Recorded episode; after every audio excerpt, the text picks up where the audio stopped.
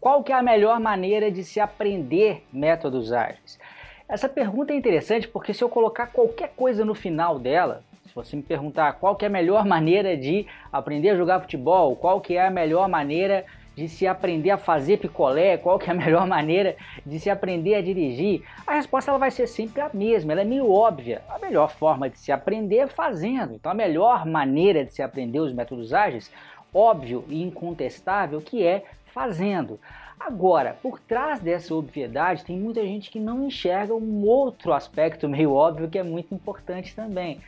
Para você poder começar a fazer e para que esse aprendizado chegue né, nesse, nesse limiar ótimo, você precisa saber minimamente o que fazer nesse início. Né? A gente tem que lembrar que ao começar a liderar projetos e times ágeis, você vai estar tá fazendo isso muitas vezes dentro de uma empresa, muitas vezes dentro de uma empresa que não é sua, consumindo recursos que não são seus, o dinheiro que não é seu, e portanto você tem que ter responsabilidade em relação às suas, às suas ações. E a melhor forma de se ter esse mínimo de conhecimento é estudar a fundo duas coisas principais. Né? Primeiro, ter muito claro para você aí o que, que é e como é que funciona esse mindset, essa mentalidade ágil. Claro que isso é importante, né? e o manifesto ágil, de certa forma, com seus quatro uh, valores e doze princípios, uh, vão te mostrar isso. Agora, tão importante quanto é você conhecer também de uma maneira aprofundada, estudar, né? realmente ler, entender, estudar algum framework ágil, né? E eu sugiro aí que você se aprofunde em pelo menos um de dois, e se possível até nos dois, que são o Scrum e o Kanban, né? É, e aí eu não estou falando entender mais ou menos, não, né? A gente conversa com um monte de gente e fala assim, ah, eu conheço um pouquinho do Scrum, mas na hora que você vai ver, a pessoa realmente não sabe como é que aqueles papéis, aquelas cerimônias, aqueles artefatos se ligam de uma maneira coerente. Né? Existem algumas regrinhas ali que não podem ser quebradas.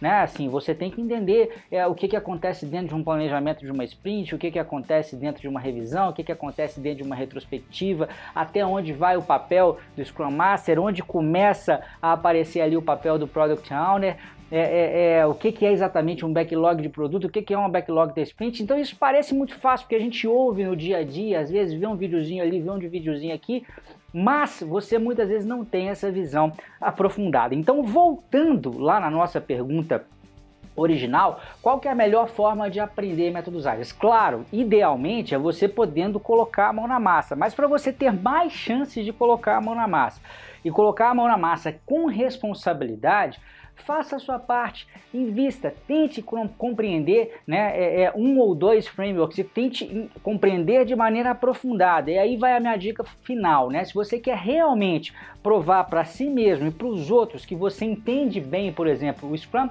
faça uma certificação. Né? Existem duas certificações de entrada né, para o Scrum, que são a PSM1 e a PSPO1, que foram criadas justamente para essa finalidade. Elas não têm pré-requisitos, né, mas elas vão te exigir, ela é uma prova, são provas difíceis, são provas com um tempo limite ali apertado, justamente para que você seja testado e para que você consiga provar que você atingiu, né, é, é, digamos, talvez até esse mínimo requerido para que você possa de fato pôr a mão na massa com segurança para você e para as pessoas também com quem você trabalha, tá bom? Esse foi o meu recadinho de hoje. Se você gostou desse vídeo, eu tenho certeza que você vai gostar também do convite que eu tenho para te fazer.